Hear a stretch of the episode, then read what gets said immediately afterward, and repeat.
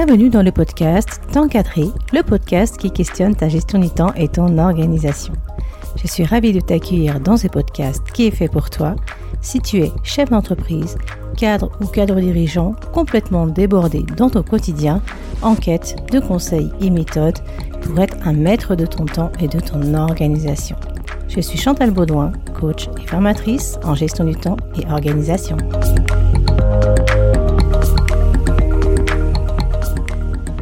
Aujourd'hui, dans l'épisode 4, je vais te parler des six lois du temps universelles et intemporelles que tu dois absolument connaître.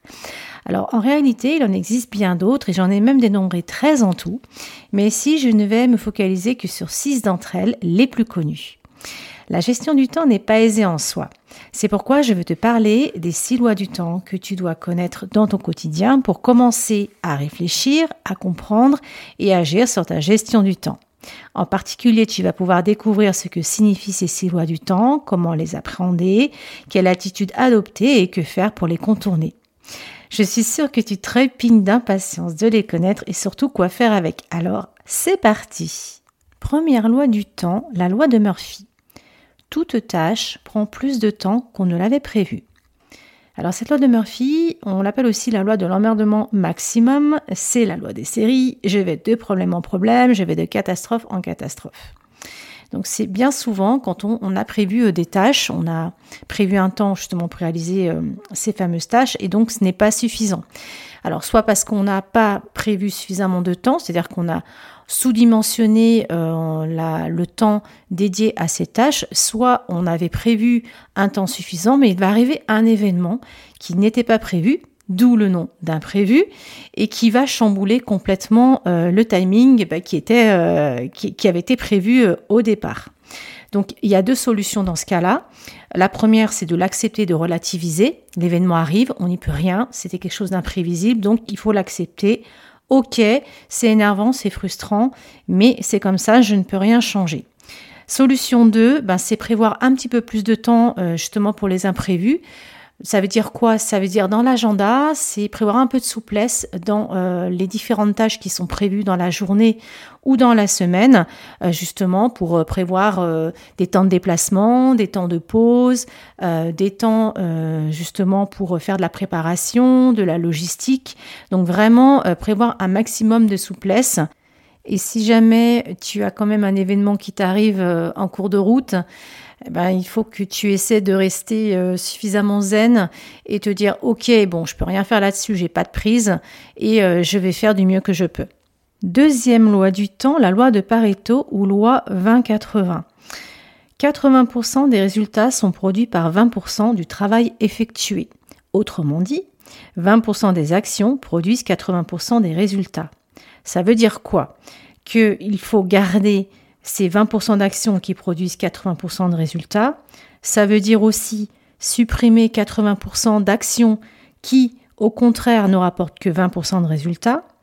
Dans le domaine professionnel, concernant les clients, ça peut être privilégier les 20 clients euh, qui rapportent 80% de chiffre d'affaires ou au contraire, c'est peut-être ne plus travailler avec 20% des clients qui te génèrent le plus de problèmes techniques, administratifs, euh, des réclamations, etc. Et ça, c'est aussi valable euh, dans la vie personnelle. Ça peut être aussi euh, bah, 20% euh, des personnes que tu fréquentes qui te génèrent aussi bah, 80% de problèmes ou qui te pompent 80% de ton énergie, par exemple, ou bien de ton temps. Donc ça veut dire quoi? Euh, Qu'il faut faire un tri finalement dans toutes les tâches et actions que tu fais au quotidien pour voir celles qui sont euh, qui génèrent le plus de résultats, qui sont euh, le plus représentatives, le plus performant, le plus productif, et te concentrer uniquement sur l'essentiel. Troisième loi du temps, la loi de Parkinson. Plus on a de temps pour réaliser une tâche, plus cette tâche prend du temps. Donc là, en fait, on assiste à un phénomène de dilatation du temps, c'est-à-dire que euh, plus tu te réserves du temps pour faire une tâche, par exemple, tu prévois deux heures pour faire une tâche, eh bien, tu vas généralement utiliser ces deux heures de temps, alors que peut-être il aurait été plus intéressant de partir sur 30 minutes, 45 minutes ou une heure et tu l'aurais fait de la même manière. Sauf que là, tu avais prévu deux heures et donc tu vas t'étaler dans ces deux heures pour faire cette tâche. Donc des fois, il est peut-être intéressant euh, de noter euh, le temps que tu utilises vraiment, euh, vraiment voir quel est le temps optimal pour faire une tâche et essayer de restreindre, bah, de passer de deux heures par exemple à une heure, c'est déjà c'est déjà pas mal. Donc ça veut dire quoi? Se fixer des délais, des échéances. Euh, donc soit euh, en termes de temps dans la journée, c'est-à-dire euh, c'est la durée, ou soit si c'est une tâche que tu prévois bah, de faire en deux semaines, alors que finalement en une semaine ça pourrait être fait, c'est la même chose. Donc c'est vraiment se mettre des limites, des deadlines pour justement éviter de perdre ce temps qui pourrait être vraiment optimisé. Quatrième loi du temps, la loi de Laborie. Prioriser les tâches les plus difficiles en début de journée pour optimiser son énergie. Ça veut dire quoi? Bien souvent, le matin, on a plus d'énergie pour faire tout un tas euh, de tâches, qu'elles soient professionnelles ou même personnelles, parce qu'on est reposé, on est frais et disposé euh, justement euh, à commencer sa journée. Donc l'idée là-dedans, c'est vraiment de commencer en matinée par des tâches les plus pénibles ou qui qui nécessite pas mal de concentration. Euh, donc bah, ça va être euh, généralement, alors pas forcément le matin au réveil parce qu'il faut le temps de se mettre en route, mais on va dire euh, de 9h à midi, c'est une période qui est euh, assez, euh, assez sympa pour faire des, des, tâches pénibles ou des tâches qui sont complexes. et puis se garder des tâches qui sont un peu plus simples à réaliser ou des tâches agréables parce que même si on a moins d'énergie en fin de journée, ben c'est quand même gratifiant de les faire, c'est sympa, on finit par une bonne note et du coup c'est moins dur pour faire ces tâches. Donc c'est vraiment finalement observer ton biorhythme qui alors bien souvent, généralement, on est plus en forme le matin que le soir, même s'il peut y avoir quand même un pic, ça c'est une petite parenthèse que je fais, il peut y avoir un pic d'énergie en fin de journée. Donc tu peux aussi utiliser euh, cette petite période vers le soir, justement, généralement c'est vers 17-18 heures, où euh, tu as peut-être un pic d'énergie. Donc en fait, il faut vraiment euh, t'observer, c'est quand les moments où tu as plus d'énergie pour faire, on va dire, les tâches les plus complexes ou les plus pénibles, et le moment où tu as moins d'énergie, où tu vas te réserver les tâches les plus cool. Cinquième loi du temps, la loi d'Illich. Passer un certain temps sur une tâche, notre efficacité diminue et devient même négative. Ça veut dire quoi? Ça veut dire que quand on prévoit une tâche qui est trop longue, euh, généralement qui va dépasser euh, une heure et demie, deux heures, on sent tout de suite que la concentration, l'attention et l'énergie est euh, vraiment moindre et qu'il est temps de faire une pause parce que finalement le cerveau il commence à, à mouliner, euh, à ne dysfonctionner. Il bug en fait, tout simplement, et il est grand temps de faire une pause. Donc, ce qui est plutôt pertinent à faire, c'est de prévoir des tâches qui n'excèdent pas 90 minutes euh, par rapport au rythme du cerveau. Oui, parce que le cerveau, en fait, il est régulé sur euh, une performance optimale de 90 minutes grand maximum, sachant qu'il a un pic de performance vers 40-45 minutes. Donc, il faut vraiment pas euh, dépasser. Mais il existe aussi la méthode Pomodoro où euh, l'idée c'est de faire des pauses toutes les 25 euh, minutes de 5 minutes et au bout de 4 phases de travail de 25 minutes, on fait une pause de 30 minutes. Donc tu choisis la méthode que tu préfères. Soit tu prévois 90 minutes maximum, soit la méthode Pomodoro pour vraiment tester quelque chose qui te parle. Dernière loi du temps, la loi de Carlson. Une tâche effectuée en continu prend moins de temps qu'une tâche réalisée en plusieurs fois. Ça veut dire quoi?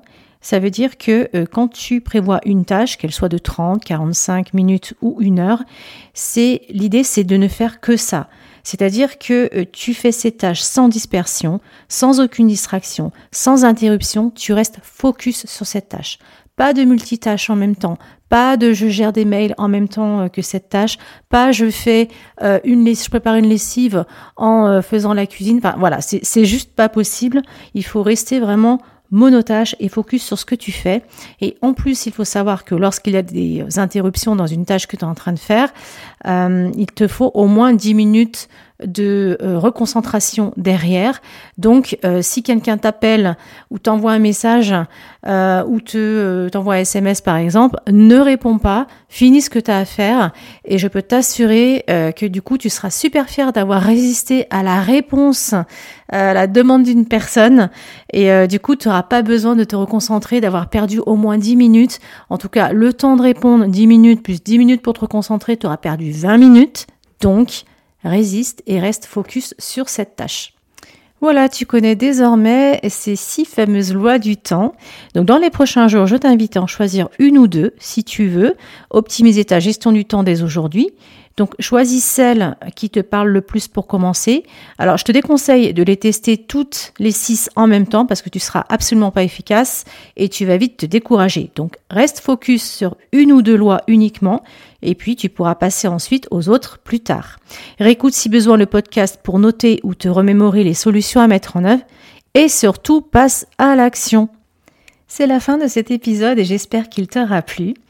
Alors, dans le prochain épisode, ça va être un petit peu différent. Ce sera l'épisode 5 et je serai accompagnée d'un invité surprise. Donc, je t'en dis pas plus. Et cet invité surprise se prêtera au jeu des questions-réponses que je lui ai préparées. J'ai hâte de te présenter cette personne et je suis certaine qu'elle va te plaire.